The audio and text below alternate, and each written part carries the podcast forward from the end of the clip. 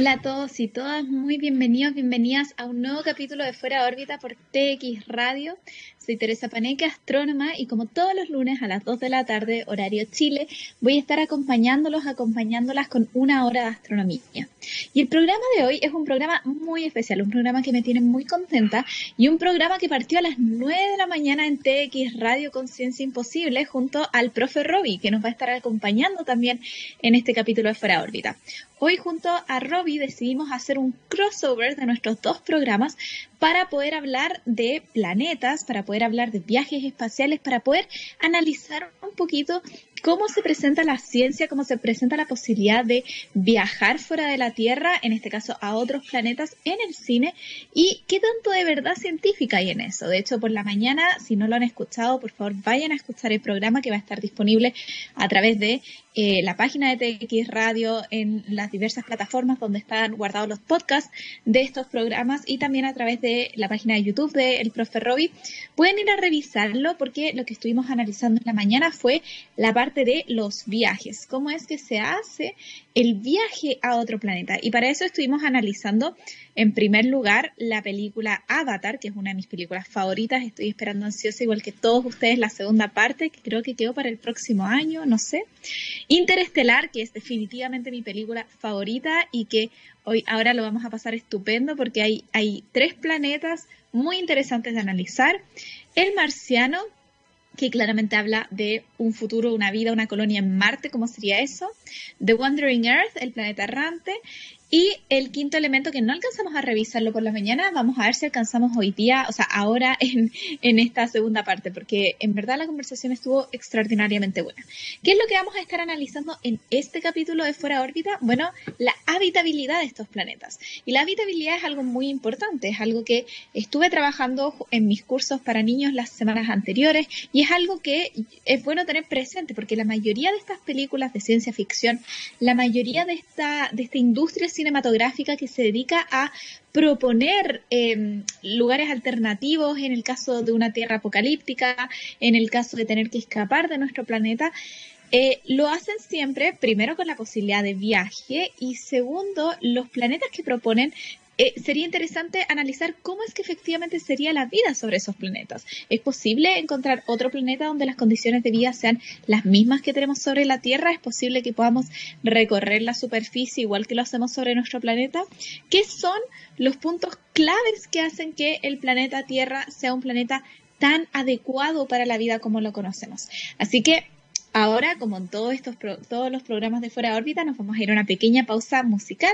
Después yo les voy a estar hablando para recordarles, esto es algo que hemos visto en otros programas, pero siempre es bueno recordarlo, cuáles son estas condiciones de habitabilidad que hacen que la Tierra sea un destino fabuloso para la vida en nuestro universo. Y posterior a eso vamos a incluir a el profe Robbie en la conversación y ahí nos vamos a ir de lleno al análisis de estas películas. Así que se nos viene un programa muy entretenido, espero que lo disfruten tanto como yo.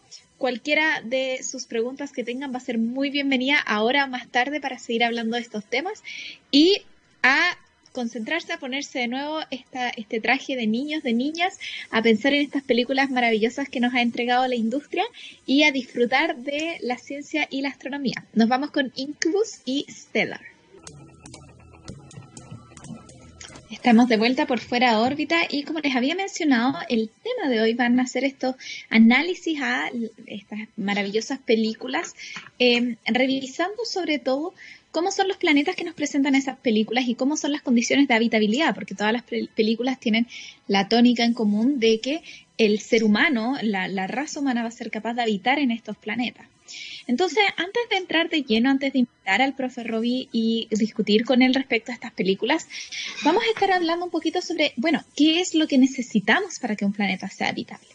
Y lo crucial para la vida, es algo que vemos aquí sobre la Tierra, es sobre todo la temperatura. Un, un, primer filtro que tiene que pasar un planeta para considerar que sea habitable es la temperatura. Y esto es algo que podemos ver fácilmente sobre la Tierra. Tenemos distintos tipos de vida en distintos climas. Tenemos vida en entornos muy fríos, vida en entornos muy calientes, pero vemos que la mayor parte de la vida se sitúa en climas más mediterráneos. Las temperaturas en la Tierra pueden alcanzar extremas bajo los 0 grados y también temperaturas alrededor de los 50 grados Celsius en los momentos de, mayor calor. Pero, ¿cómo esto se puede medir en otros planetas, en planetas fuera de la Tierra? Bueno, lo que ocurre aquí es que se define una llamada zona habitable en torno a la estrella. Las estrellas también pueden ser de distintos tipos. Tengo estrellas más frías, enanas rojas, estrellas tipo Sol, que son estrellas amarillas, y estrellas mucho más grandes y a muchas mayores temperaturas, que son las gigantes azules. En torno a cada una, una de estas estrellas se va a trazar un área, se va a trazar una distancia a la cual se espera que los planetas tengan temperaturas similares a las de la Tierra. En el caso del Sol, por ejemplo, esa distancia está centrada más o menos en una unidad astronómica, que es la distancia a la cual está la Tierra del Sol. Varios miles de millones de kilómetros desde la estrella central. En el caso de las gigantes azules, que son estrellas más grandes, esta distancia va a estar mucho más alejada. Y para las enanas rojas vamos a encontrar zonas habitables que estén más cerca de la estrella que lo que está Mercurio de nuestro Sol. O sea, realmente eh, planetas muy, muy cercanos a sus estrellas. Pero la temperatura de un planeta no solamente está definida por la distancia a la cual está de la estrella, sino que también va a estar definido por el material del planeta, algo conocido como el albedo, o sea, en el fondo, cuánto del calor que recibe el planeta efectivamente el planeta va a absorber y cuánto va a reflejar, porque dependiendo de esto va a ser la temperatura efectiva a la que va a estar y, más importante que todo lo anterior, al menos dentro de nuestro sistema solar, la presencia o no de una atmósfera.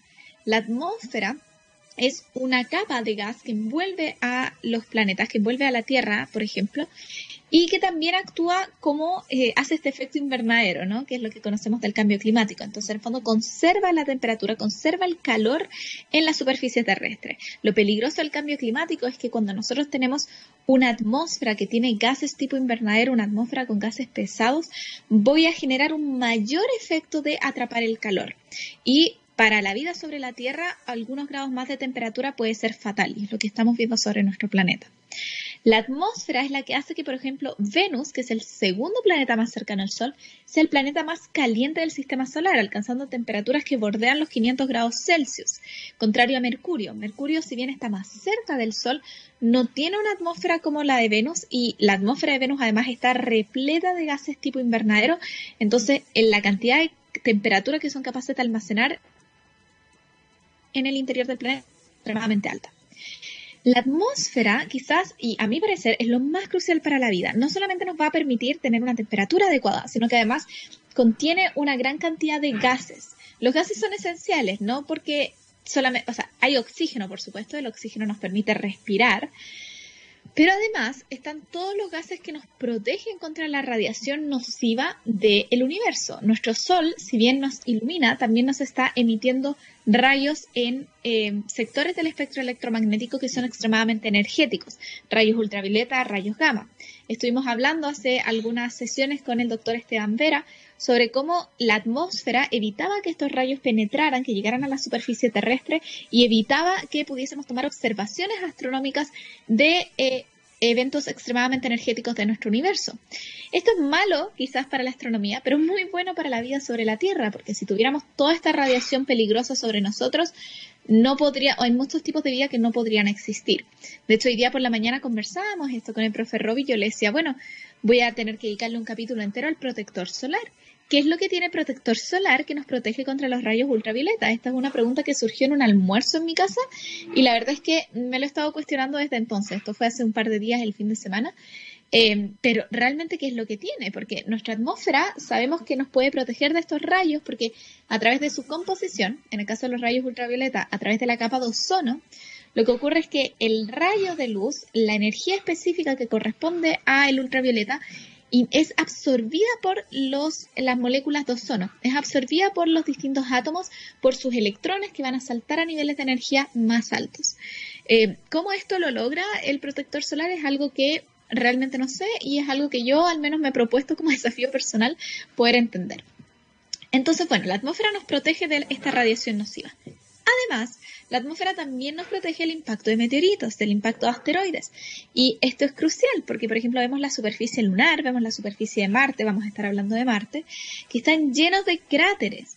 Esto es porque no tienen esta gran capa gaseosa que lo que va a hacer es frenar el ingreso de estos cuerpos masivos, calentarlos, porque en el fondo a través del roce contra toda esta capa de gas se calientan por fricción y finalmente se eh, hacen pedazos, se debido a las grandes temperaturas, se fragmentan y los pedazos que terminan llegando a la superficie terrestre son mucho menores al asteroide original, al meteoro original que ingresó a nuestra atmósfera.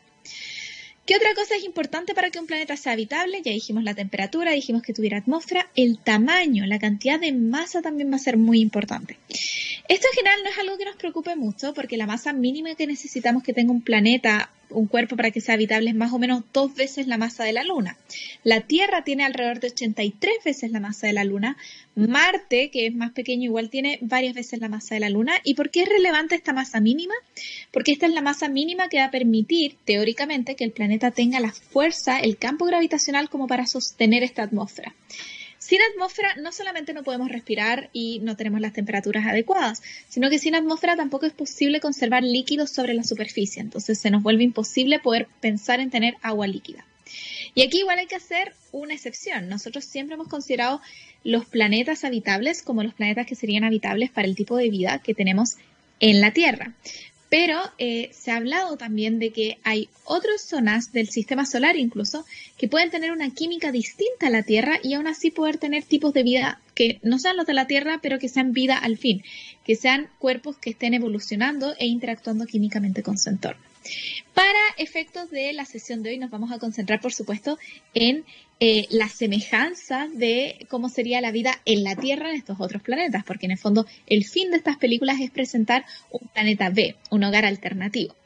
Les digo al tiro que todo esto es ficción, todo esto es ciencia ficción, nos vamos a divertir mucho, pero recuerden que como a mí siempre me gusta repetir y ser bastante quizás fatalista en ese aspecto, nosotros no tenemos opción de un planeta B. Tenemos que cuidar activamente nuestra Tierra, tenemos que hacer lo posible para no llevarla al extremo donde la única solución sea salir, porque esa solución probablemente no sea una solución factible.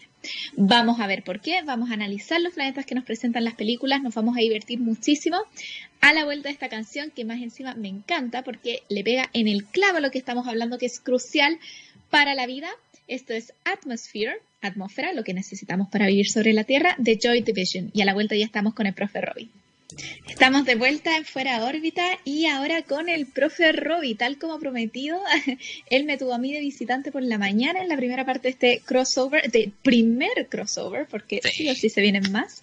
Y ahora él viene a acompañarnos a nosotros afuera de órbita para seguir hablando de estas películas, para seguir eh, buscando ¿Qué tan, ¿Qué tan real es esto? ¿Qué tan real es que podamos partir a otro planeta? ¿Que podemos vivir en otros planetas? Bueno, Robbie, ante todo, muchas gracias por eh, la invitación, porque en verdad yo ya lo dije, esto fue idea de Robbie, él, él, se lleva todo el crédito de este crossover, así que muchas gracias por la invitación y muchas gracias por estar aquí. ¿Qué tal ha sido tu mañana? ¿Cómo estás en este momento? Feliz, feliz. De verdad, desde la mañana sigo como flotando, como, como habíamos conversado en, en, harta, fuera de órbita estoy, esa es la verdad.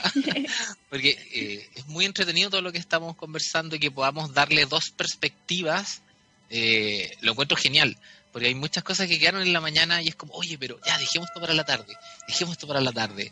Así que yo estoy motivadísimo y, harto pendiente también de lo que estabas comentando sobre la lo como lo, preciso que tienen que ser ciertas cosas para poder poner un ser humano en otro lado.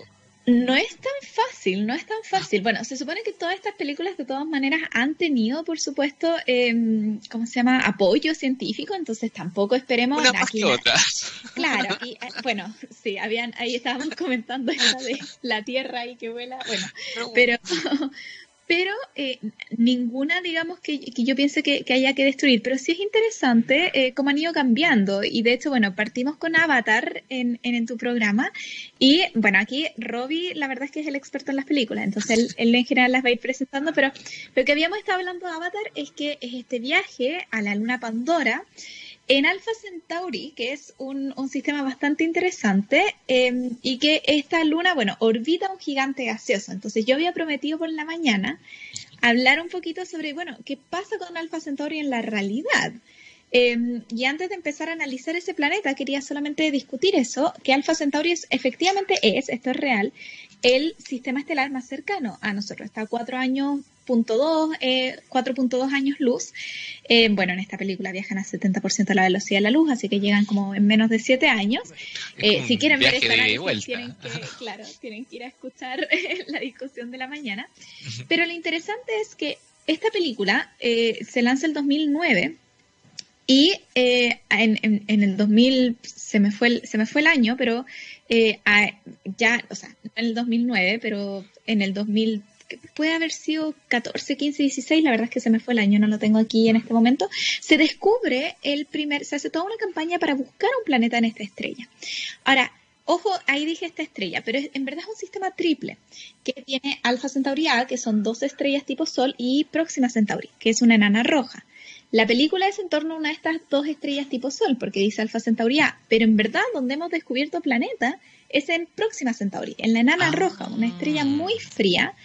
Y el planeta que hemos descubierto no es un planeta gaseoso, sino que es un planeta tipo Tierra, más o menos 1.3 veces la masa de la Tierra. Entonces, encuentro que esto es divertido porque el sistema que plantea la película realmente no lo hemos encontrado. Lo habríamos encontrado si es que existiera, porque es un planeta gigante y los planetas gigantes en general son más fáciles de encontrar. Son fáciles de encontrar. ¿Y este, este planeta que mencionaste está en la, en la... ¿Se sabe si está en la zona habitable de esta nena roja? Ahí siempre hay, hay, una discusión. Eh, se espera que esté cerca de la zona habitable, em, pero, pero bueno, es definitivamente uno de los próximos objetivos para poder estudiarlo más a fondo, em, porque es rocoso también. Entonces, al ser rocoso también esto hace que sea más interesante. claro. Claro, en la película plantean que vamos a la luna de este planeta porque nosotros no podríamos habitar en gigantes gaseosos, no podríamos porque las condiciones de presión serían muy altas. Hay gente que a veces piensa que es porque pasaríamos, cruzaríamos como es gaseoso, pero en verdad eso no va a pasar, no es una nube. Claro, no es como que nos podamos ir a nadar ahí. Exacto, de hecho, tiene mucho material y esto hace que bueno, por un lado se piensa que puede ser que tenga un núcleo sólido y todo este material gaseoso en torno a él y que eventualmente vamos a llegar al núcleo sólido, pero la realidad es que antes de eso, por las grandes presiones, probablemente pasaríamos gas, líquido, sólido, o sea, igual se va a formar alguna especie de núcleo sólido, no vamos a poder cruzarlo. Eh, pero dicho esto... ir a, Exacto. Quisieron poner la idea de la luna como para no meterse en este gigante gaseoso que, que polifemo en la, en la película y dijeron, bueno, obviemos ese problema y vamos a, una luna del planeta. Ya. Exacto. Y yo quería preguntarte a ti, como, bueno, ¿cuáles son las características de esta luna? Porque en una luna, ok, tenemos superficie rocosa, probablemente es una luna más o menos del tamaño de la Tierra, pero ¿cuáles son, qué, es lo que tiene entretenido este planeta? ¿Qué, o sea, esta luna, perdón. ¿Qué es lo que tiene entretenido este mundo que nos presenta Avatar? De hecho, me, me gusta la, la idea porque hace el paralelo con, con esto de que busquemos eh, vida, por ejemplo, en lunas en Júpiter o lunes en Saturno, creo que también va, va como por ahí el, buscar en Pandora, ¿cachai? Eh, yo lo que creo, mira, dentro, yo puede que los números lo hayan puesto muy al azar, pero estos son los números que tiene la, película.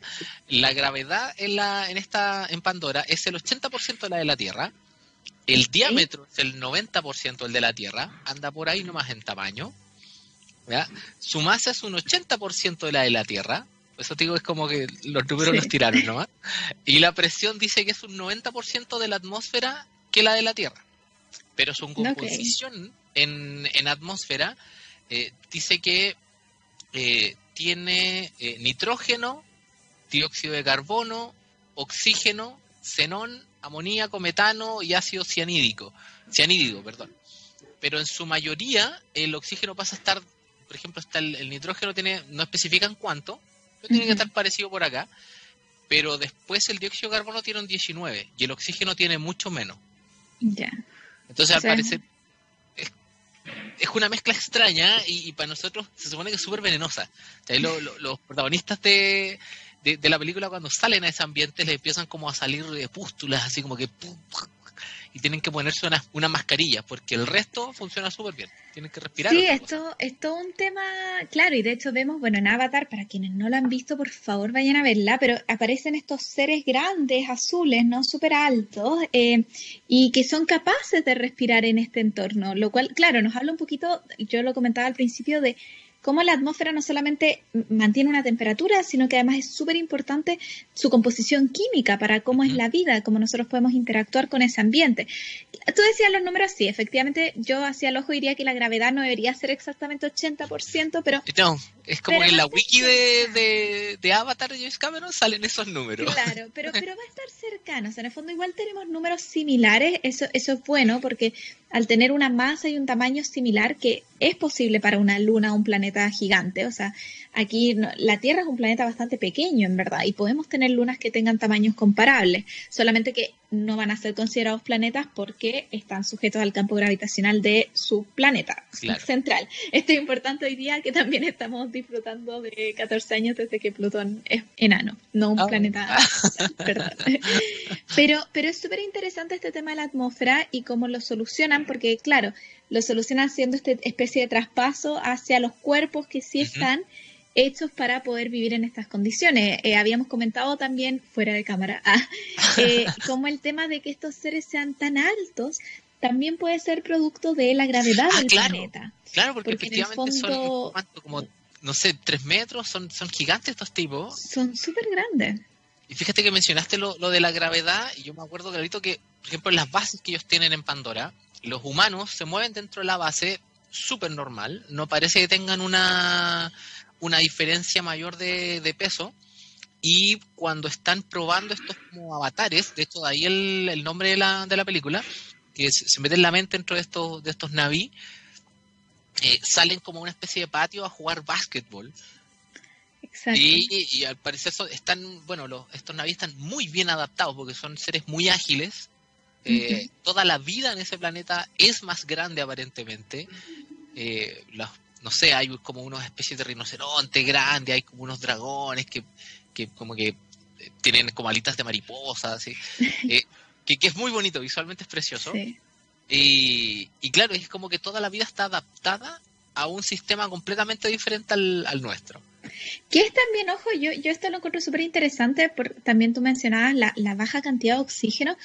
Nosotros esperaríamos, yo no sé cuál es la composición exacta, pero en una Tierra primitiva, en un planeta Tierra inicial, teníamos un planeta Tierra completamente dominado por insectos, por plantas, o sea, también seres mucho, más, grandes, porque teníamos menos oxígeno y después las plantas fueron generando más oxígeno y de hecho estos insectos se vuelven más pequeños, como, o sea, si ahora nos dan miedo una araña, imagínate una araña de hace 4.000 años, yo me muero, 4.000 millones eran del tamaño de perros, imagínate. Entonces, igual me parece interesante eh, cómo puede ser que Avatar se haya basado, no tenemos cómo saberlo, pero que se haya basado en alguna especie de tierra primitiva, donde probablemente nosotros tampoco hubiésemos podido respirar. Ahora, los seres no, no hubieran sido más grandes producto de la gravedad. A mí siempre me parece un dato curioso lo que ocurre con los astronautas en la Estación Espacial Internacional ellos efectivamente crecen un poquito porque nuestro esqueleto está acostumbrado a estar luchando constantemente contra la gravedad. Eh, ahora, la gente que es bajita como yo, no, no es que seamos bajitos por la gravedad, también no es que tengamos más gravedad. no, pero, eh, pero, pero, pero sí efectivamente podríamos ganar un par de centímetros estando un par de meses en la estación espacial y ocurre. Entonces, no me extraña que hayan seres de tres metros en un planeta donde constantemente estén con menos gravedad. Es muy interesante. Y de hecho no hace el, el paralelo con, claro, como hablaste de la Tierra primitiva, a mí siempre se me van a venir a la mente los, no sé, los dinosaurios, por ejemplo, que son criaturas gigantescas y aún así no podemos decir que la gravedad haya sido distinta. Entonces, la evolución aún así les permitió tener un mayor tamaño, eh, porque su diseño eh, en cuanto a, su esqueleto, a su músculo, fue distinto. Entonces también te da la idea de que pueden haber, aunque tengas gravedad similar, eh, formas de vida completamente distintas, adaptadas a su ambiente, porque tampoco sabemos cuánto tiempo llevan ahí eso, eh, esa vida creándose. No, existe, no sabemos la edad de, Pandora. Claro. No, es, es, realmente un planeta muy interesante y yo creo que resuelven bien el problema. O sea, está toda esta parte de ciencia ficción de poder ingresar la conciencia a un avatar, pero pero se resuelve bien el problema. Se muestra también la necesidad de máscara, la necesidad de oxígeno, que creo que es crucial en una película, como no asumir que uh, llegar y estar en un planeta como en la Tierra, creo que esa se, se, soluciona muy bien. No sé qué piensas tú respecto a eso, como que también soluciona este problema. completamente de acuerdo, porque no puedes tener a los humanos ahí. Claro. Eh, entonces no les queda otra que o se meten dentro de un robot de un mecha gigante o se meten en estos avatares. Y, y de hecho un dato que es bien bonito del, eh, de, de Pandora, que también lo mencionan en, en, como en la enciclopedia, es que tiene, tiene eclipses solares eh, diarios. Todos los días tiene un eclipse solar. Por el planeta. Claro, como que, que se, se, pone en la sombra de, este gigante gaseoso, entonces está constantemente. Pero tiene fases del día y la noche igual, tiene rotación igual. Y, ahí no sé, pues no se quisieron meter en más porque el James Cameron no quiso Estaba pensando en cómo funcionarían los números, ¿no? Porque para que haya un eclipse tiene que calzar en línea, como el planeta. Entonces, esta luna tendría que rotar como muy rápido en torno al planeta. Eh, pero interesante, o sea, de que se puede, se puede. Yo, pero, pero bonito, bonito. De lo, Que no, de, lo que a mí no se me ocurre como hablar dentro de la, de la geología de, de Pandora es de estas como montañas que, que flotaban. ¿Te acuerdas que tenían como... Ah, sí, eso que parece que eran una, no sé si eran, porque uno puede decir ya, son imanes gigantes, son uh, materiales ferromagnéticos, ya, pero ¿qué tan intenso tiene que ser un campo magnético para poder tener ah. flotando piedras de ese, de ese tamaño? No podrías tener ningún tipo de comunicación con un, con un campo magnético tan fuerte. Bueno, ahí, ahí le quitamos un puntito entonces a Avatar. Vamos a tener que traer a alguien de geología para que quizás nos explique eso. Pero súper interesante, en verdad, se me había pasado. Vámonos a la siguiente, Robbie. Interestelar mi película favorita, ya lo dije, lo voy a seguir repitiendo. De hecho, la ocupo en mis cursos también. Eh, Interestelar nos presenta distintos planetas. Eh, el tema de Interestelar, yo igual quiero intentar no hacer tantos spoilers, pero es que en verdad. Eh, pero el tema es que estamos buscando un planeta B. Literalmente estamos buscando un planeta B. Se han mandado misiones, digamos, de exploración, donde distintos científicos han ido. ¿Son ocho planetas? Son, sí, las que se llaman las misiones Lázaro. Las misiones Lázaro. El nombre. explícalo tú mejor cómo es el, sí. el... No, no, sí, estaba súper bien, estaba súper bien. Sí, solamente comentar que son las misiones Lázaro, luego llegan allá y cuando envían información del planeta y después se meten en animación suspendida, en criogenia, esperando que los vayan a buscar. Entonces, la idea es, necesitamos salir de la Tierra, mandamos a estos científicos a distintos planetas y ahora entonces recibimos señales de que hay planetas que son un vamos, revisémoslos, son habitables, entonces mandan otra misión a extraer a estos científicos y a decidir finalmente a qué planeta se va la humanidad. Entonces nos presentan tres planetas, que son los planetas a los que quieren ir, tres planetas distintos, con tres situaciones distintas donde decidimos ir. Ahora, antes de llegar a los planetas, creo que es interesante que la manera en la cual se llega a estos planetas no ah, es como en Avatar, que es yendo muy rápido, eh, porque aparte, bueno, Avatar va al sistema más cercano, pero estos planetas ya estamos hablando de sistemas que están bastante lejos. Entonces, de hecho, en Interstellar no se aclara si efectivamente están en esta galaxia o en otra. Cuando además, eso nunca lo, determinan.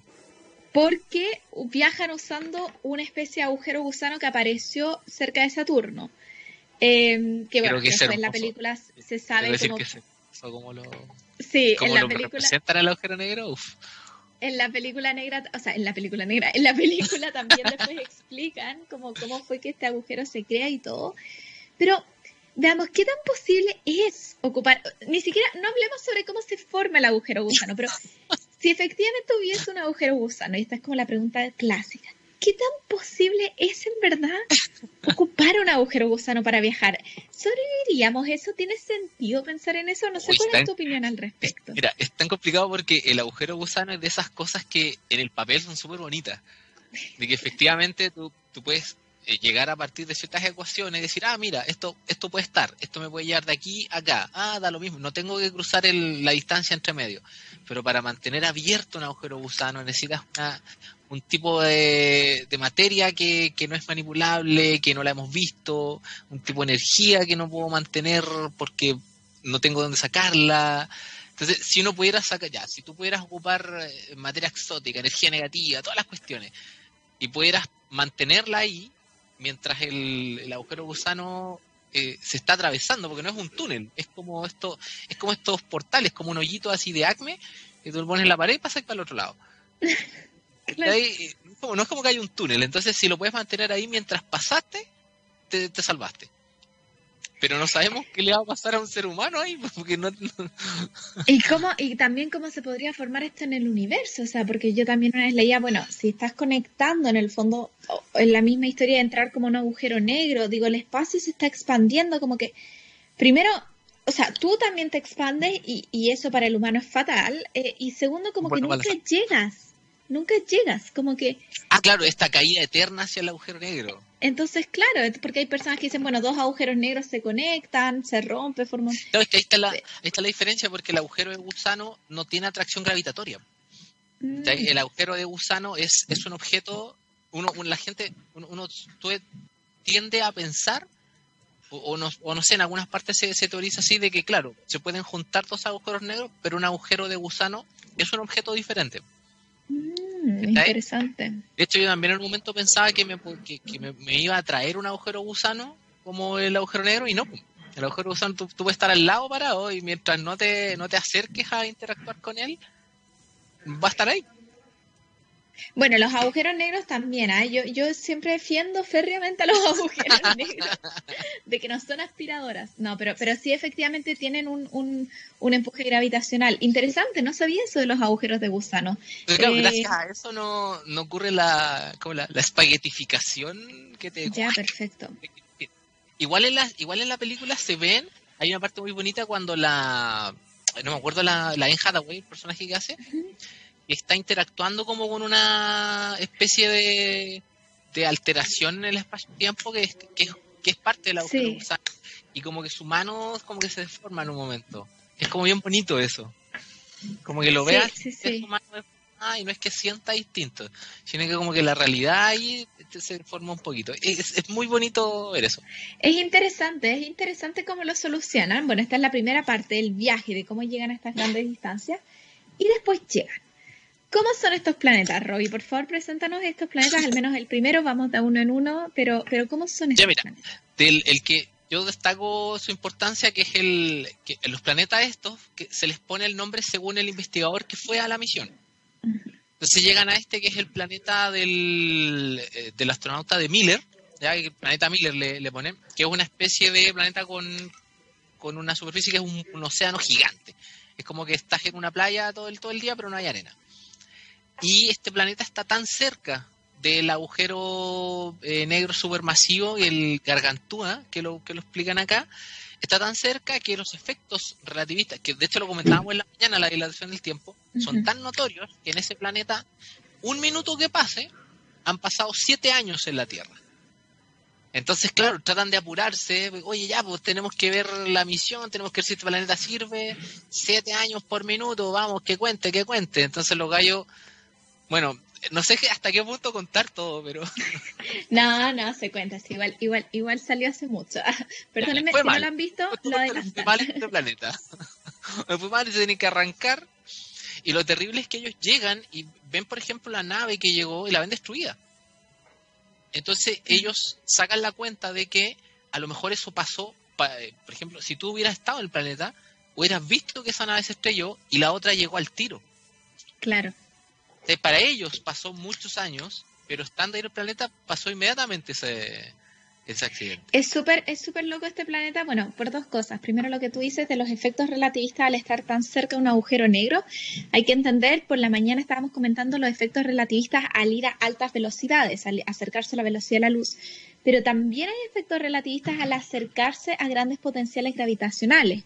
Eh, o sea, a medida que yo estoy cerca de un objeto que es más masivo, que tiene mayor campo gravitacional, también voy a sentir una dilatación, una contracción del espacio-tiempo. Entonces, también ocurren cosas interesantes, son distintas ecuaciones, pero, pero son relevantes. Y el hecho de que yo las pueda sentir, de nuevo, esto también lo conversábamos por la mañana, tiene que ver con que tengo un marco de referencia. O sea, en la película se ve, ellos bajan al planeta, y no es que ah, vayan lento, no, ellos siguen como si nada. Pero al compararse con quien los espera en la nave, al compararse con la vida en la Tierra, se dan cuenta de este cambio. Eh, algo de hecho, solo bajar, me acuerdo que solo bajar desde el módulo hasta la hasta el planeta ya era distinto. El tipo que lo esperó en la nave creyó que no iban a volver y se metió en una animación suspendida. Pasaron como 10 años para él. Exactamente, y esto es algo que se ve, esto es algo que se ve siempre en las animaciones de, por ejemplo, ¿qué pasaría si nos acercáramos a un agujero negro? Alguien tripula la nave, el astronauta baja al agujero negro. La persona que lo está viendo vería como que se va de inmediato y nunca más supo. La persona que baja vería algo distinto. Es súper loco esto, porque claro, mientras estés a una distancia razonable no vas a sentir esos efectos. Eh, lo que quería mencionar antes era que algo interesante de estos planetas es que bueno, de nuevo, ¿qué es un planeta? Los planetas en general se considera que orbitan en torno a estrellas y tiene que ver con cómo se forman. ¿Cómo es posible tener un planeta en torno a agujeros negros? Lo interesante es que los agujeros negros forman discos de acreción, discos de material similares a los que hay en torno a las estrellas jóvenes. Entonces no es extraño pensar que puede ser que un planeta se forme en estos discos de acreción cercano a agujeros negros, porque ¿qué es un disco de acreción? Es mucho material que está siendo atraído por un objeto central que está efectuando toda esta atracción gravitacional y está cayendo a la vez girando. Entonces podríamos perfectamente tener que este planeta se hubiera formado en el disco de acreción de Gargantúa. Eh, ¿Podría, haber sido que, que, el, que estaban en la estrella alrededor antes de que esta estrella pasara a ser agujero negro? o no sé si una estrella se puede convertir en agujero supermasivo. Es que ese es el punto, ese es el conflicto. Las estrellas más masivas pueden efectivamente al final de su vida pasar a ser agujeros negros. Y si quizás este planeta estaba muy alejado, yo no sé qué pasa en el momento de una supernova, como que mm, es una radiación súper potente. Yo creo que los planetas no sobrevivirían o serían lanzados muy lejos. Pero quizás si este era un planeta que ya estaba muy lejos, podría ser que esta energía lo haya traído. La verdad es que no sé, pero lo que... O sea, está la del disco de acreción que mencionas tú y la otra podría ser como un planeta errante que los agarró de repente. Podría haber sido también. Yo, yo diría que esas son las dos opciones más probables. ¿Por qué? Porque tú mencionabas que eh, este agujero negro es masivo. Los agujeros negros de masa estelares no van a ser tan grandes. Entonces, es difícil de explicarlo. Yo creo que la mejor opción es o se formó in situ, como en un disco de acreción en torno al agujero negro, o como tú dices, quizás era un planeta errante, planetas que por otros motivos han sido expulsados de sus sistemas y son atrapados eh, por la gravedad de un objeto como Gargantúa, sin problema. Eh, pero eso es interesante, como decir un poco que igual es posible tener un cuerpo así en torno a un agujero negro supermasivo. Ahora, respecto al agua, posibilidades de vida en este planeta, yo creo que hay, pero no humanas. Eh, ah, no, probablemente haya un montón de bacterias en esa agua que estaban ahí. Probablemente, haya mucha vida acuática, incluso algas. Eh, o sea, de que puede haber, puede haber. Si en el fondo el tema es que sobrevivan a las olas, pero ¿por qué no? O sea, las bacterias yo no les va a pasar nada, las algas tampoco. Exactamente. Entonces... y de hecho eh, registraron una, un área como de pocos metros. Eso me siempre me ha llamado la atención en ciencia ficción que van a un planeta y te muestran un, un, puro escenario y, y, pareciera que todo el planeta es igual. Y acá mismo vemos en el planeta Tierra que, les, que tienes cientos de escenarios en el mismo planeta. Interesante. No, súper interesante eso que dices, porque claro, o sea, no tenemos cómo saber que quizás había otras zonas donde había tierra firme. Claro. Eh, ¿Por qué no? Eh, bueno, se supone que esta ola en todo caso como que gira, ¿no? Pero, pero sí, al parecer como que iba pasando por, por todo el planeta. Pero Sí, pero uno nunca sabe, tampoco, tampoco queda tan claro. Son tres planetas. ¿A cuál vamos después?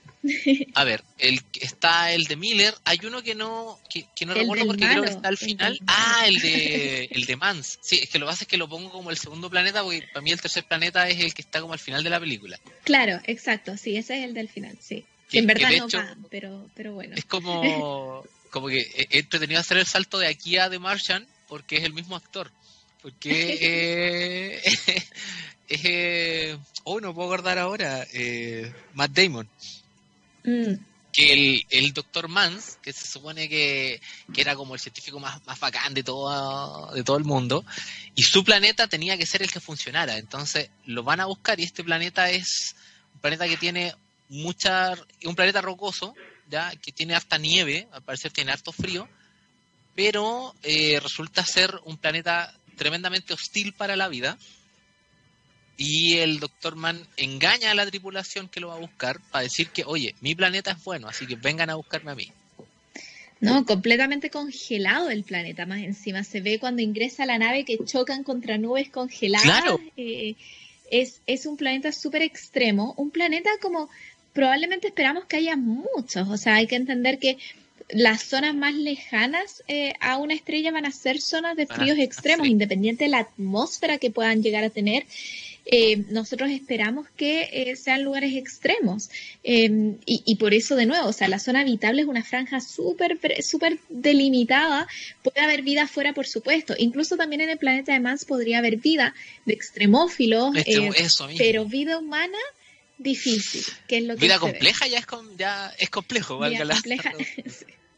Pero que planetas, la gravedad sigue siendo súper compatible con los humanos. Responde también a un tema, a un tema de, dramatismo, que no puedo ir a otro planeta a grabar. Pero. Yo estaba pensando eso. ¿Será que siempre elegimos planetas donde podemos simular estar bien? Porque si no tendríamos que estar. O sea, imagínate, sería un salto o sea, te elevarías dos metros. ¿Cómo haces eso en cámara siempre? Claro, yo creo que es mucho más fácil simplemente decir, ya, todos los planetas que vamos a mostrar siempre van a ser planetas que ya, ya catalogamos. Claro. exactamente. Solo el paréntesis, que en Star Wars siempre mm. hablan de, eh, porque ya, el planeta que tú vas tiene la misma gravedad, pero nunca hablan directamente de planetas, sino que hablan de sistemas.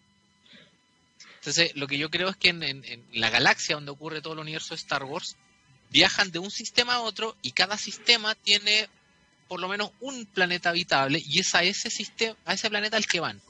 Entonces, en vez de los sistemas, por ejemplo, al sistema solar en Star Wars le llamarían el sistema Tierra, mm, que es el único planeta donde hay vida y a ese vas a visitar.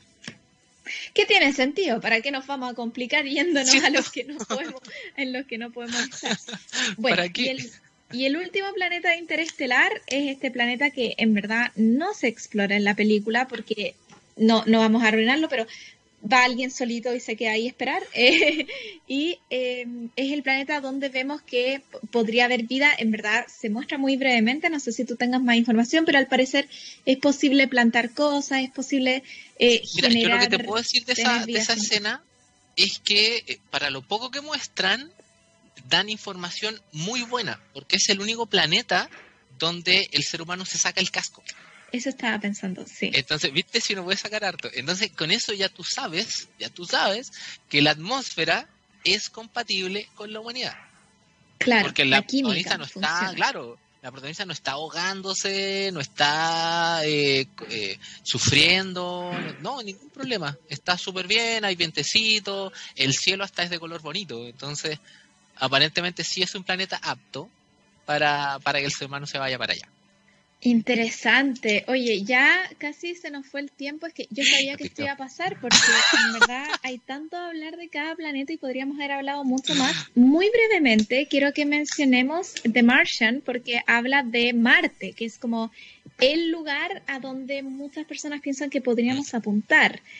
¿Cuáles son los problemas de Marte? ¿Qué son las cosas que tiene que superar este protagonista para poder... Yo diría que el mayor problema que tiene que, que, es como lo mucho que tendrían que explicar en esa novela, en, la película, tiene que ver con que sea tan fácil crear eh, plantas allá. Porque primero no sabemos cómo las plantas reaccionan a una gravedad distinta. Eh, todavía no tenemos seguridad de, que se pueda hacer fértil la tierra de, Marte solo echándole caquita, que es lo que hacen en, la película. Claro. Eh, claro, es un experto botánico y todo, pero aún así no sabemos cómo reaccionan las plantas en un ambiente tan diferente como Marte.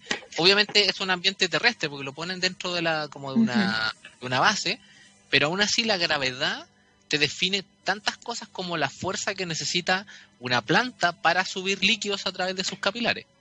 Eso es muy cierto, eh, es completamente cierto. Mira, yo le tengo fe a que en un futuro en Marte, a ver, para que todos entiendan, Marte efectivamente tiene una composición de sólidos distinta a la de la Tierra. O sea, con las muestras que ha sacado Curiosity y los otros rovers, se ha podido ver que no sería, como tú dices, tan fácil llegar y plantar una semilla. De hecho, si hiciera eso, la semilla no germinaría, incluso echándole agua, qué sé yo. Bueno, ellos solucionan de una manera muy buena el problema del agua. Eso es algo que se le, le, le, dan muchos puntos a la película porque no hacen ninguna de estas ideas locas que a veces la gente tiene de llevar agua o de derretir agua, sino como que la crean a través de un proceso. Em, pero el tema de las plantas, claro, ahí, ahí se cae un poquito, aunque yo le tengo fe a que en un futuro nosotros podríamos modificar genéticamente plantas para que puedan existir en esas condiciones.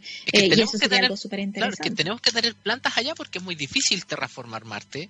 Mm. Entonces, eh, lo mejor que tenemos que hacer es poner invernaderos. Y en otras películas de Marte se ha hecho también. En Misión a Marte también se hizo, en Planeta Rojo también se hizo.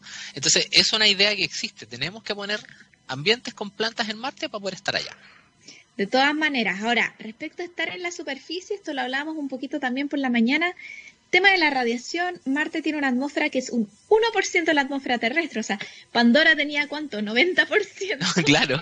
Marte más realista, 1%. Es, extremadamente difícil eh, pensar en cómo combatir la radiación, en cómo combatir la falta de oxígeno estando en la superficie. Yo la verdad es que me imagino Marte viviendo en el subterráneo. Totalmente escondido, claro. Domos con oxígeno sin salir a la superficie, así de simple, o sea, como topos de bajo tierra y como algún tipo de sistema para recopilar las plantas que estén arriba, pero no me lo imagino de otra manera. No sé si tú lo ves de alguna otra manera una misión a Marte. Es que lo que pasa es que me parece la forma más, más lógica, de hecho en esta película Total Recall, cuando hacen, cuando hacen esta, estas colonias en Marte, todas las colonias están metidas en las cavernas y los únicos accesos que tienen para, para el ambiente son algún ventanal, qué sé yo, como para, mira qué bonito el cielo marciano. Pero aún así, la radiación que te llega ahí no es de esa radiación que te da poderes, es de esa radiación que te quema y te da cáncer. Que te da cáncer. Por favor, no vayan a Marte a hacer Hulk, ¿no? No, no, no, y acá tampoco, no hay radiación que nos permita eso. Es cierto. Oye, también hay una película, estaba pensando muy buena, se me fue el nombre, que salió el año pasado de Brad Pitt, creo que, que viajaba por el sistema solar. Adastra. Eh, y él también, hay distintas bases en esa película y una está en Marte y también es bajo tierra. Eh, yo creo que definitivamente es, es lo que se viene. Y lo que se nos viene ahora, Robbie, es finalizar el programa que se pasó volando. No te creo, no eh, te creo. Como que nunca llegamos al quinto elemento, ni en el tuyo ni en el mío. Así que sí o sí, crossover 2. Sí, sí, completamente. Oye, yo agradezco eh, el, terreno fértil de, ideas que se generó gracias a la, a la tele, porque yo insisto en la mañana, yo fui muy insistente con, este crossover, eh, resultó, se nos hizo muy corto, porque hemos mencionado con suerte tres películas y hay tanto que mencionar, entonces, definitivamente tenemos que hacer otra versión, comentar más, eh, más material. Hay mucha cosa entretenida. Y sí, lo bonito, una de agujeros negros ahí, de agujeros negros y de gusano. lo bonito que dijiste tú es, eh, primero uno no destruye acá. Uno eh, viene a aprender también, oye, mira, ¿qué pasó ahí? Ah, pero podríamos hacer esto, podríamos hacer esto otro.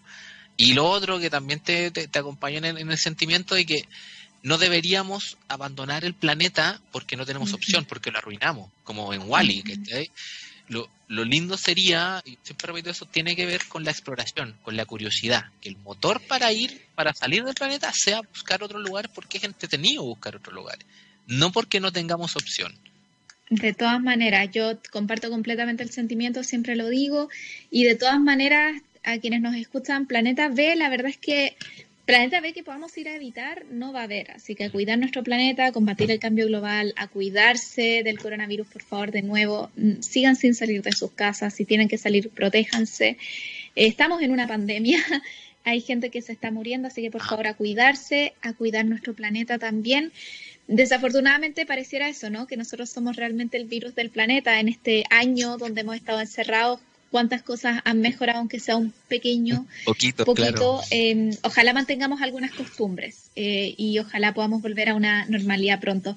Roby, muchísimas, muchísimas gracias por la idea, muchísimas gracias por participar, eh, por mostrarme todas estas películas maravillosas. El Roby lo dijo por la mañana, yo lo quiero volver a decir, él tiene una lista enorme de películas por ver. Así que em, si quieren conocerla, bueno, lo pueden ir a seguir a sus redes del profe Roby pueden eh, proponer películas también para los siguientes crossovers que se vienen. Y nada, muchas, muchas gracias. Sigan escuchando a TX Radio, eh, científicamente rockera. Sigan escuchando todos los programas muy divertidos que hay.